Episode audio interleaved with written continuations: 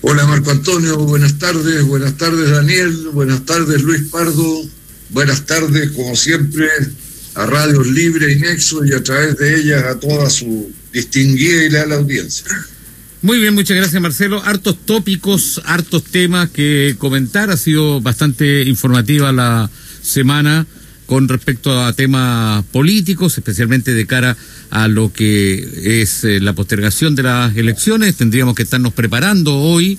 Eh, sería el, ayer hubiese sido el último día de lo que era la propaganda política. De hecho, se levantó de igual manera eh, este tipo de promoción para los candidatos que vuelve a fines de abril para las elecciones del 15 y 16 de mayo. Eh, es un tema que también esperemos, a pesar de las cifras que muestra hoy día el avance de la pandemia en el país, que para esa fecha ya tengamos y pareciese eh, que sería bastante pretencioso esperar que las cifras de COVID-19 sean mejores que las que eh, tenemos el día de hoy, en donde estamos bordeando históricamente la cifra más alta, más de 9.000 contagios en las últimas 24 horas. Por lo tanto, diputado Pardo, eh, nos hace prever un, camino un tanto también nebuloso con respecto a lo que nos queda todavía, algo más de un mes para las elecciones y con este escenario de tantos contagios, más de 9.000 eh, el día de hoy? Bueno, desde luego eh, estamos en el momento más crítico de esta segunda ola. Eh, la razón por la cual se postergaron las elecciones es que las predicciones que hacían los expertos, el, comité de expertos que asesora al Ministerio de Salud en esta pandemia, era que justamente para, para la semana de las elecciones íbamos a estar sobre los ocho mil contar momento más, más duro y eso se está dando, se está cumpliendo y en ese sentido me parece que fue una decisión acertada el haber eh, postergado las elecciones. Eh, dentro de lo malo hay cosas importantes que destacar.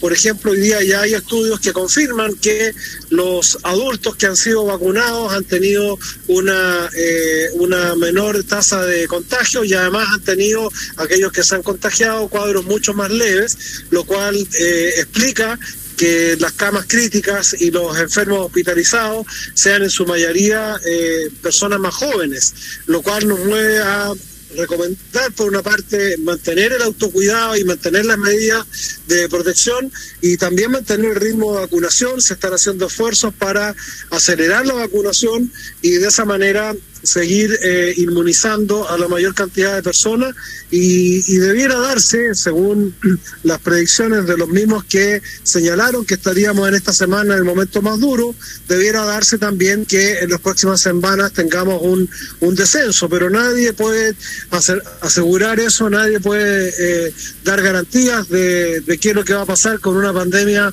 tan eh, especial, tan crítica como la que estamos viviendo, así que solamente esperar y confiar que así va a ser y mientras tanto cuidarnos al máximo, contribuir a, que se puedan mantener las medidas de autoprotección y, desde luego eh, esperar que las elecciones cuando llegue el momento ya estemos saliendo de esta segunda ola y de su momento más complicado. Muy bien, el, la confianza que expresa el, el diputado Luis Pardo es muy parecida a la que expresa el ministro París eh, que hoy día dijo confiar en que el avance de la vacunación y la conciencia de la comunidad, que se ha visto un poco, eh, no, es la que todos esperamos, eh, ayuden a disminuir las cifras de la pandemia. Eh, ¿Qué opina usted de esta situación, diputado Chile? Yo creo que como dice el ministro París, la población tiene que tener conciencia, pero también tiene que tener plata para encerrarse. No basta con tener conciencia. Y bueno, ¿cuántas veces hemos hablado de lo mismo? Si nosotros tenemos al 30% de nuestra fuerza laboral en la informalidad, no tributan, no emiten boletas de honorario, no tienen iniciación de actividades, no figuran en impuestos internos para nada, y otro tercio de los que están ocupados viven la inestabilidad laboral, entrando y saliendo de los trabajos. es bien difícil pedir un sacrificio prolongado de confinamiento, de encierro, por razones obvias, que hay que, bueno, mantener a la familia, pagar cuentas, alimentarse, en fin.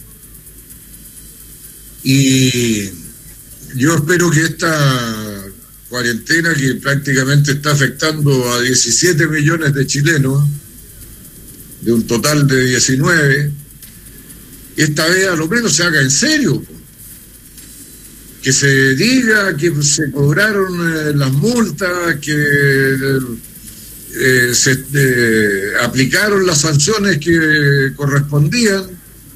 Y por eso está bien que le haya pasado al Flor Motúa lo que le pasó, pues, para que sea un ejemplo de que aquí nadie está a salvo de incumplir las normas, las reglas pero esto debiera hacerse con mucho mayor intensidad, porque así como ha crecido el número de contagios, es como ha crecido el número de reuniones ilegales, fiestas.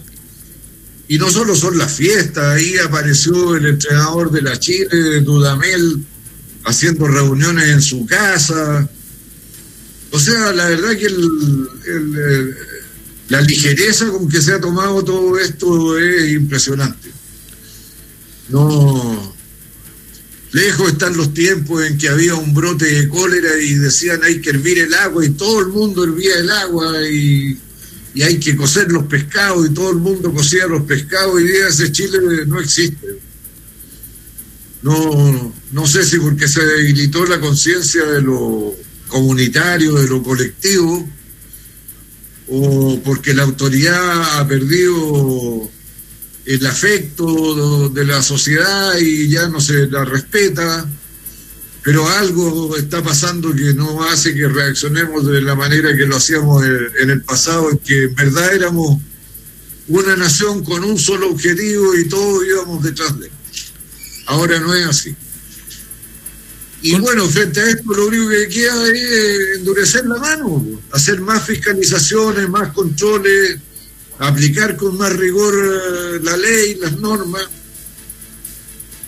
porque el permitir que la cosa siga propagándose eh, es peor que pasar un mal rato porque, bueno, le, aplicaron la ley con dureza.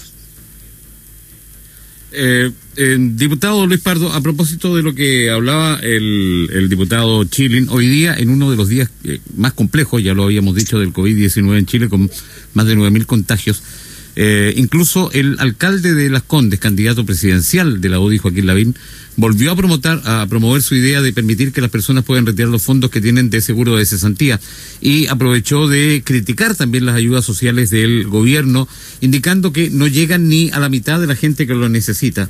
También existe acá una percepción de la gente que las ayudas, si bien es cierto, son varias, pero son poco claras, como que se diluyen, que tienen eh, demasiados requisitos, formalidades, que tienen que cumplir ciertos, eh, ciertos requisitos que no están muy claros. Eh, pero aún eh, hay personas que pretenden postular precisamente a estas ayudas del gobierno a pesar de que se critican.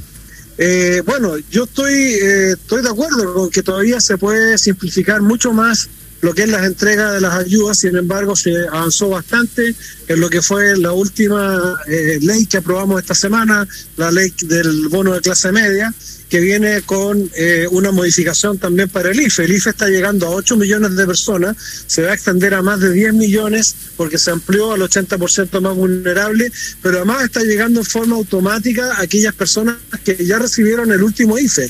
Por lo tanto, eh, ya hay una simplificación muy importante en ese segmento.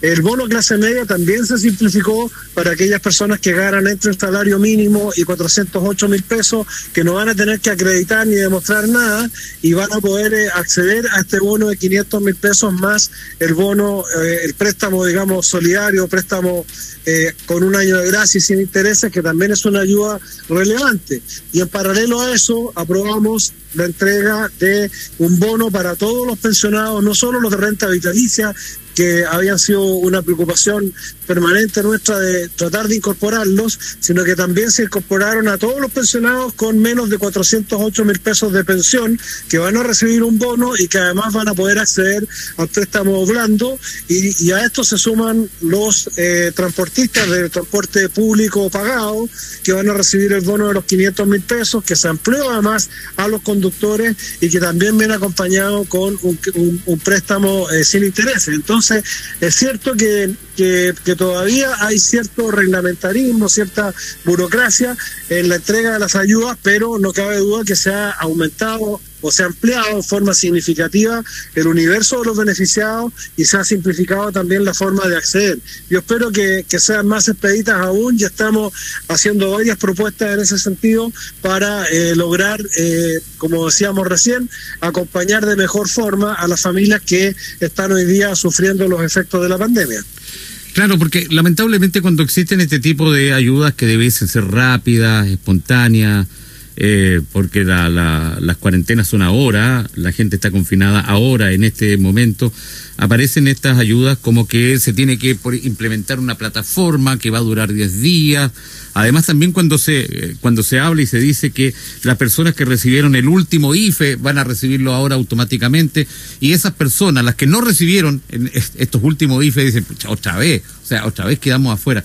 Entonces, en realidad. Exactamente. Y, cuando tiene que salir eh, la ministra de Desarrollo Social a explicar, ¿no es cierto?, en todos los canales, con una pizarra, eh, eh, por ahí como que se va, tal vez no, no, no ha sido lo suficientemente claro el gobierno como para, como para, para decir esta ayuda es para esta cantidad de gente. Además, cuando se habla de que primero el 60 y ahora el 80% más vulnerable, mucha gente dice, pucha, ¿y por qué no el 100% más vulnerable? ¿Por qué no se hace una ayuda más y se ayuda a todo el mundo? Porque es como etéreo decir el 80% más vulnerable, todos miran a los lados, ¿seré yo, señor? Esa es la, la digamos como que la, la situación que, que provoca esta nebulosa, diputado Pardo. Totalmente de acuerdo, Marco Antonio. Por eso yo insisto que creo que hay todavía demasiadas reglas. Ahora, lo que, lo que no dan los números, y eso también es el otro extremo, es la ayuda universal, porque si se le diera a todo el mundo, eh, no va a alcanzar los recursos para poder sostener esto en el tiempo. Pero sí creo que es demasiado eh, engorroso todavía, a pesar de que se ha simplificado muchas partes, pero deberá eh, ser mucho más simple, poner mucho menos exigencia y, poder hacerlo más expedito. Y en eso creo que hay que seguir avanzando. Diputado Chile, ¿cuál es su mirada con respecto a esta situación que comentaba recién el diputado Pardo y además a la misma crítica que hace el alcalde de Las Condes, Joaquín Lavín, candidato presidencial, además con respecto a la ayuda del gobierno que son de su propio sector político. Mire, yo no estoy de acuerdo de fondo con todas estas medidas. Uno las aprueba porque entre que haya algo y no haya nada es preferible que haya algo, pero yo creo que el diagnóstico está completamente equivocado y Chile está muy retrasado en hacerse cargo de los problemas que tiene la humanidad y el planeta hoy día. Porque estas ayudas aquí se las debate como muy asociadas a la coyuntura, que la pandemia, que la necesidad de, dar una respuesta de protección económica y social frente a la situación sanitaria pero la cosa es mucho más de fondo. Aquí lo que se necesita es instituir una renta básica universal que le garantice a todas las personas el tener eh, la posibilidad de desarrollar una vida digna y sin eh, la angustia de las necesidades materiales que agobian cuando no se las puede financiar, en fin. En Estados Unidos, el nuevo presidente, el señor Joe Biden, está señalando el camino claramente. Se necesita de un Estado mucho más potente. Él puso sobre la mesa para sacar adelante el país dos billones de dólares. O sea, dos millones de millones de dólares, tanto para la coyuntura de la pandemia pero también para el cambio estructural de la economía norteamericana, para hacerla compatible con el cambio que está ocurriendo por la incorporación de la inteligencia artificial a la producción, que significa pérdidas de puestos de trabajo tradicionales y que hay que buscar reemplazarlos por otros. Y esto mismo pasa en Europa donde no pasa y seguimos con el patín pegado de que la iniciativa privada y que la iniciativa privada y que la iniciativa privada y que hay que focalizar, ah, que no hay que pasarle plata al que no le necesita. Mire, los que alegan contra la renta básica universal, ¿qué es lo que dicen? No, es que sería pasarle plata a los ricos. Hace como dos semanas atrás se publicó un estudio del Servicio de Impuestos Internos donde se determinaba a cuántas personas afectaría el impuesto a la riqueza que se está tramitando en la Cámara de Diputados. ¿Y sabe usted cuál fue el resultado? Que afectaría a 1.400 personas. Super personas.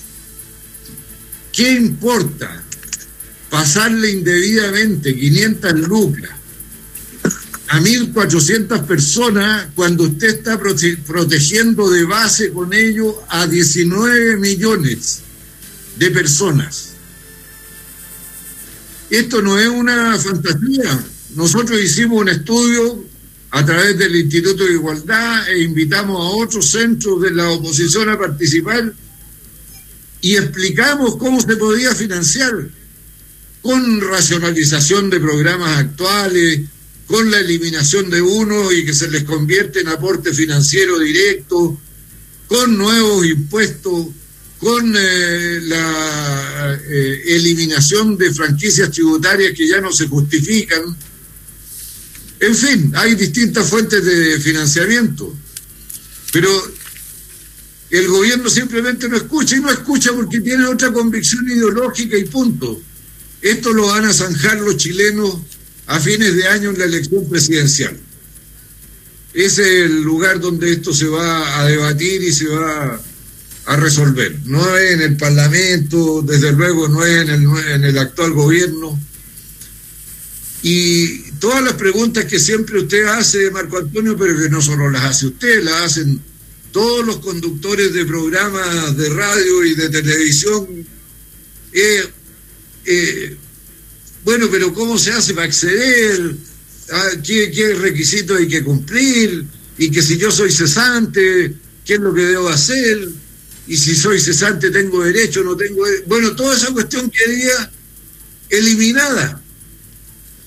¿Por qué? Porque esas barreras de entrada dejarían de existir. Y esto se va a abrir paso sí o sí, le guste a quien le guste. Y viene asociado al cambio estructural que está ocurriendo en el planeta, no solo en Chile.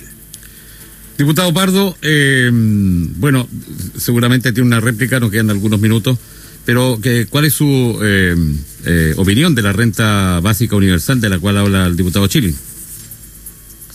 Se han hecho los cálculos, Marco Antonio, para hacer esta renta eh, básica universal se necesitan varios miles de millones de dólares.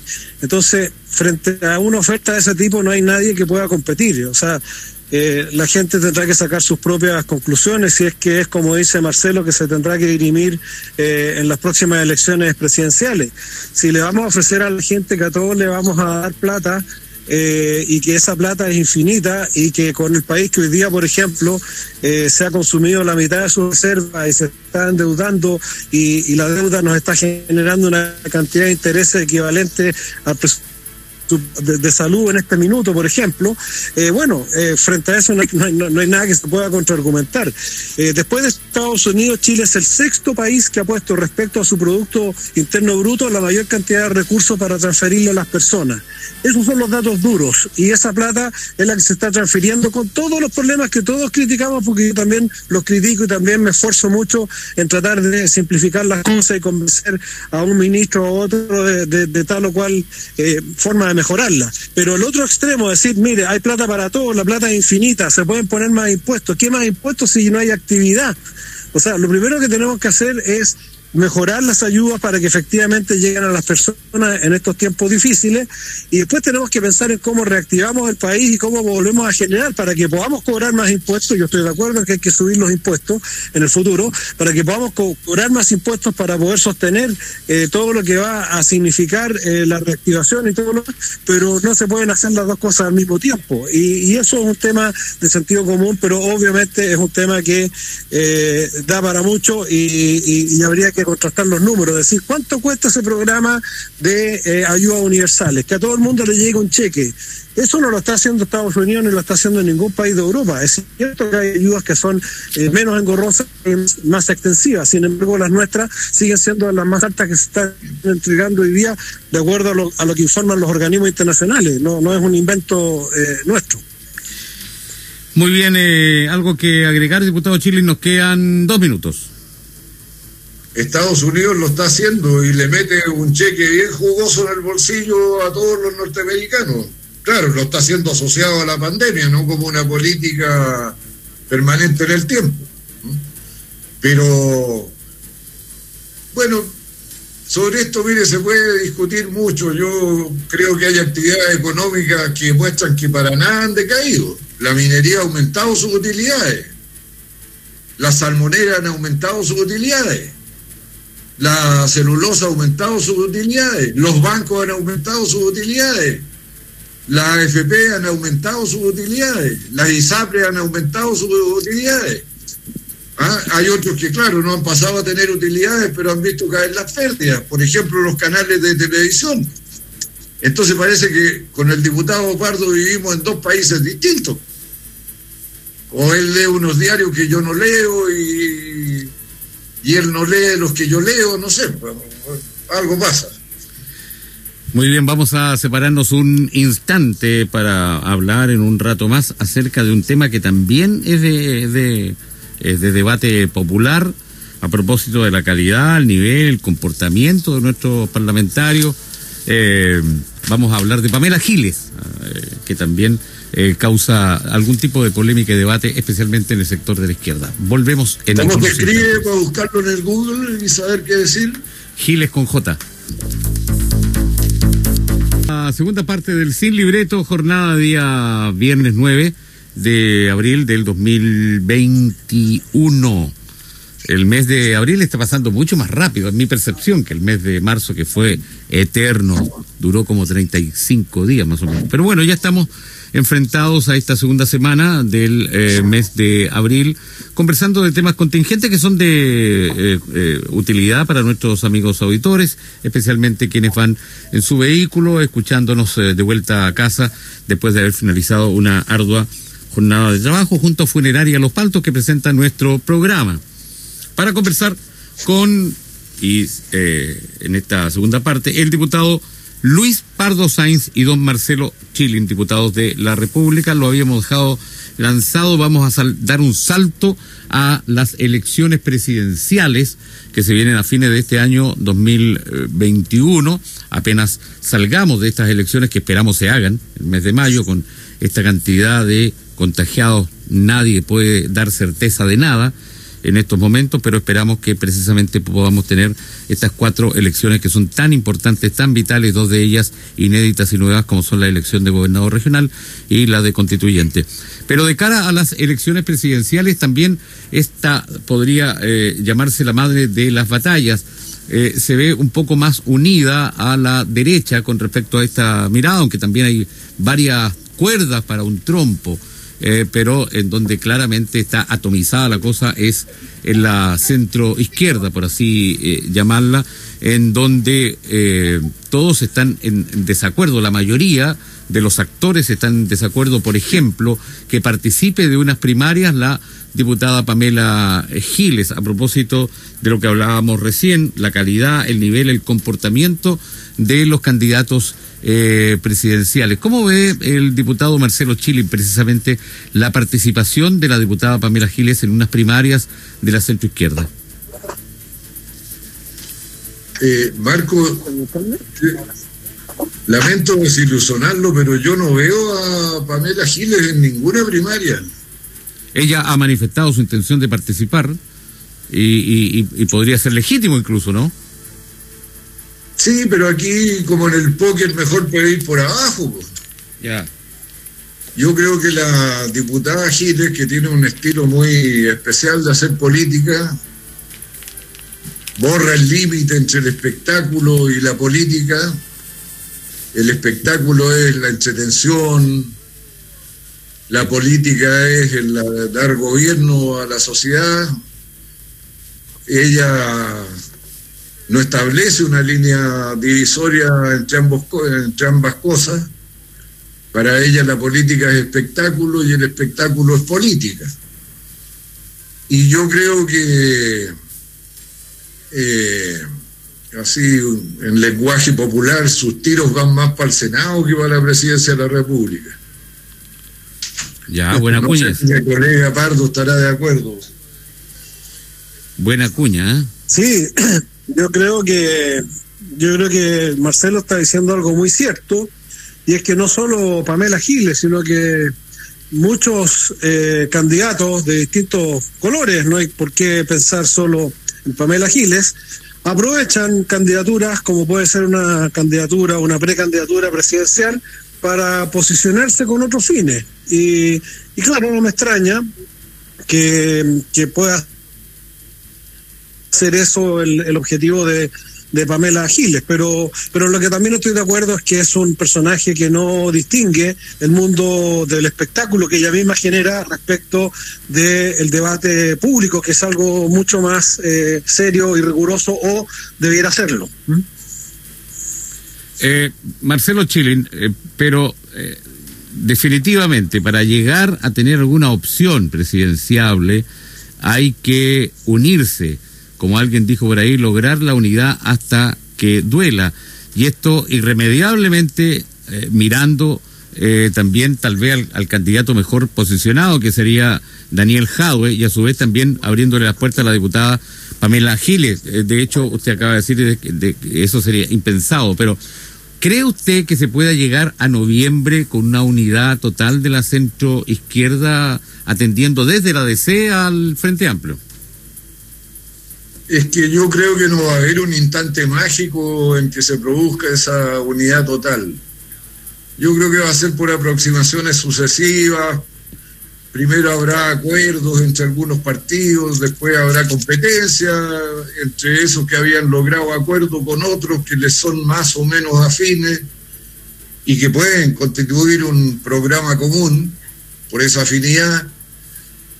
Y bueno, luego habrá la competencia que es normal que ocurra cuando hay eh, miradas muy disímiles entre los actores políticos. Yo creo que en un momento, por ejemplo, Renovación Nacional, sobre todo cuando estaba bajo la conducción de Mario Desbordes, habría como la posibilidad de un entendimiento de centro súper fuerte entre Renovación Nacional y la democracia cristiana. Me da la impresión de que eso se ha ido debilitando, puede que estén en el error. ¿ah?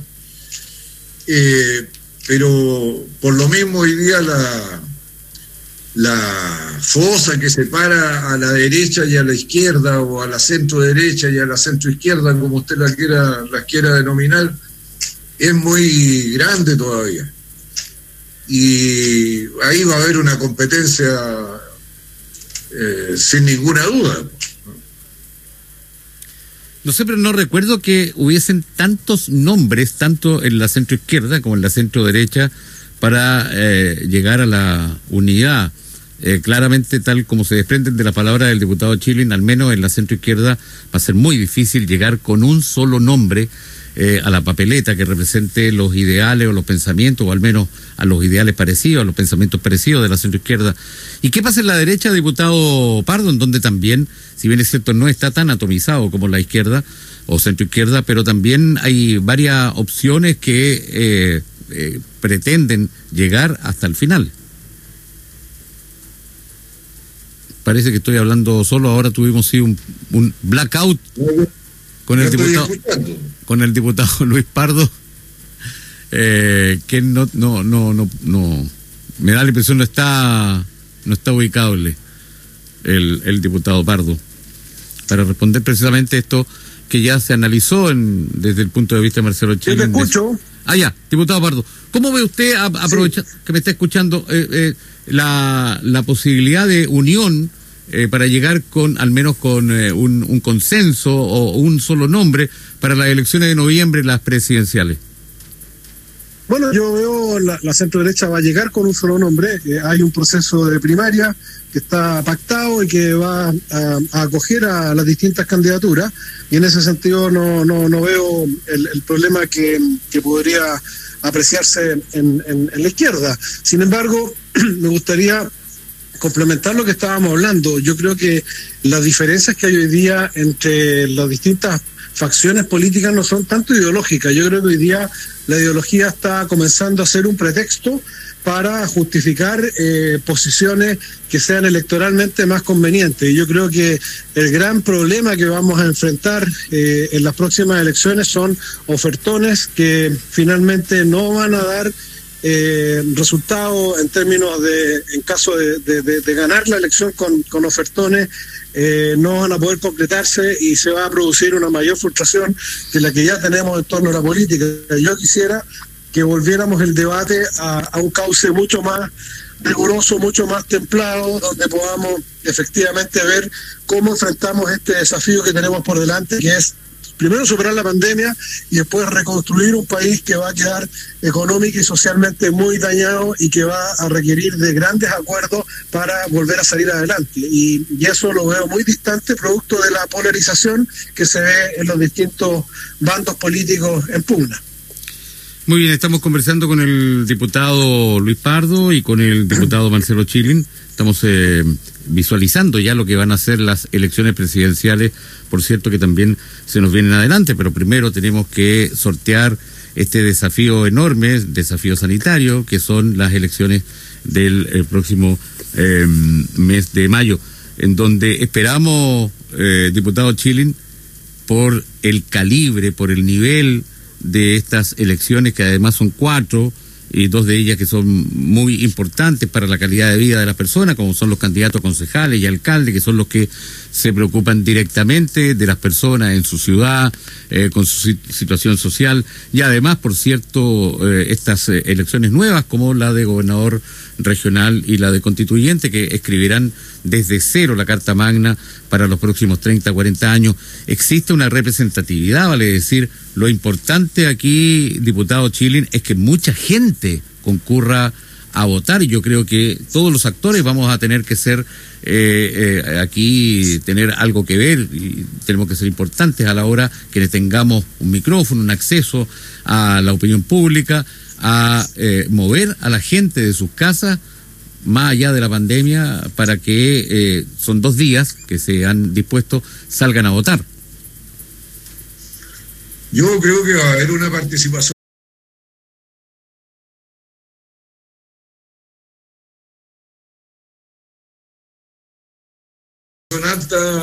Antonio, porque se han ido tomando las medidas.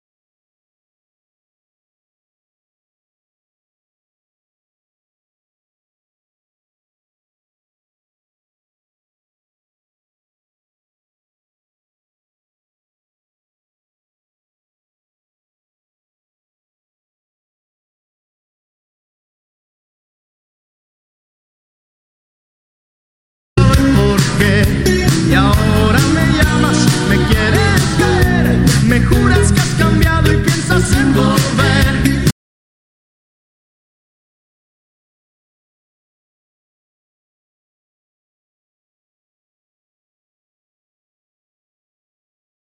Las finanzas municipales se han visto afectadas por la baja de la actividad, sobre todo del pequeño y mediano empresariado, especialmente comercial. Y yo creo que se han visto afectadas las patentes, eh, tanto comerciales, industriales como profesionales. Eh, se han visto afectados los ingresos por eh, el pago de, de contribuciones de bienes raíces, también por permisos de circulación de automóviles y otros ingresos menores que tienen eh, las municipalidades. Y el gobierno en, el, en la ley de presupuesto quedó con recursos en el Fondo Común Municipal para ayudar a los municipios. No sé bien qué es lo que está ocurriendo eh, al respecto con las decisiones de transferencia de recursos a, las municipalidades. Y ahí también el gobierno puede eh, hacer una... Ahí sí que hay que hacer eh, focalización pues, y pasarle plata a los que menos tienen y no pasarle plata a los que tienen.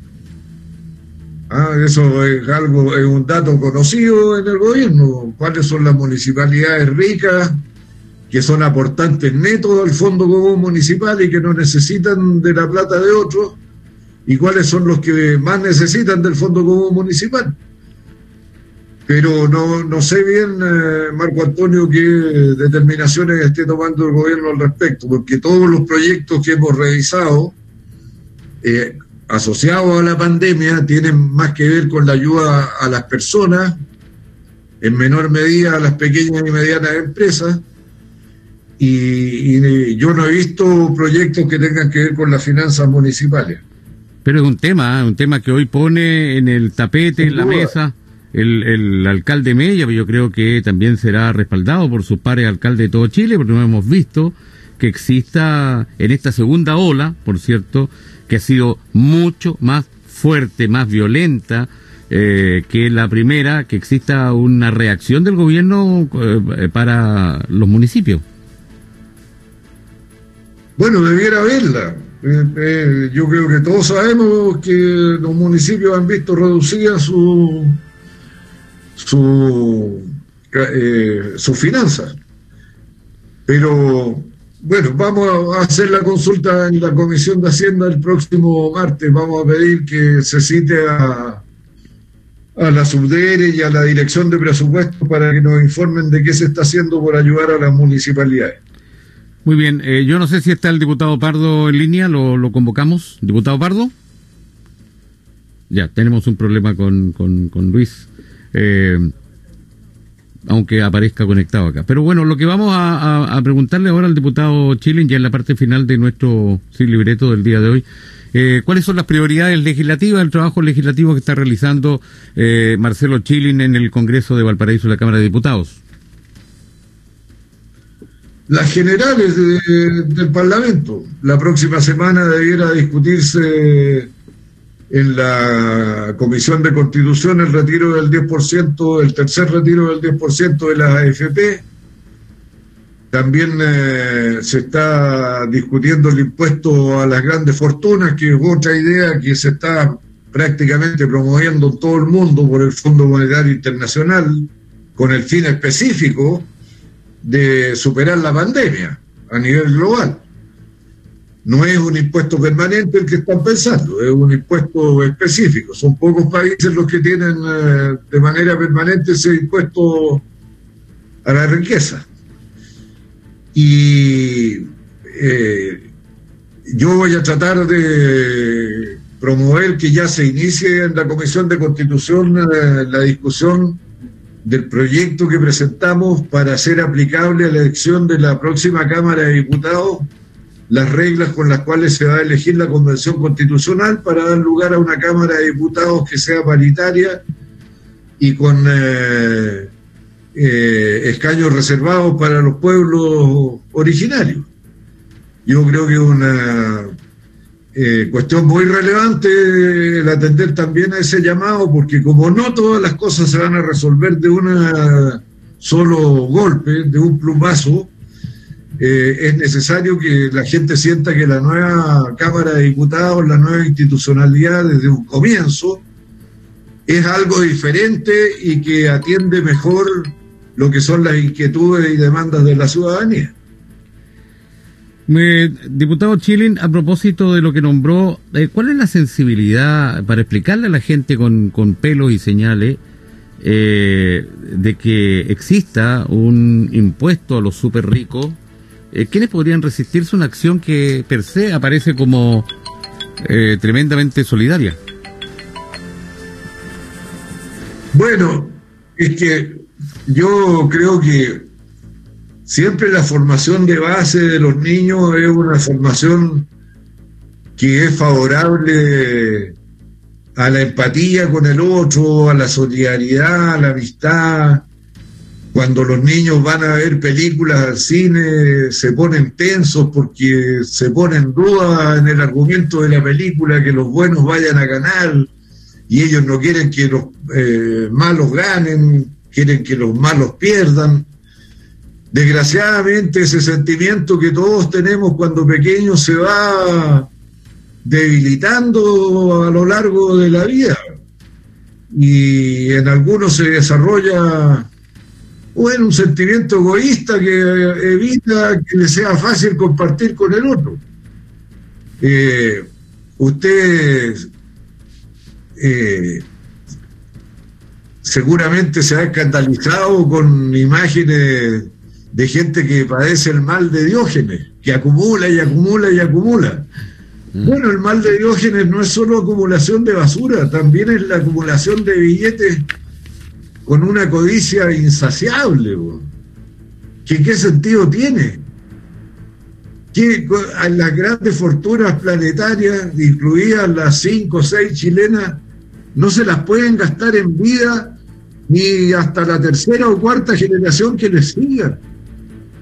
Entonces, uno se pregunta, pero ¿por qué tanta resistencia, además en este caso del impuesto a las grandes fortunas, por una sola vez? a echarle una mano a los otros. Antiguamente, entre los judíos, existía eh, la fiesta de el jubileo.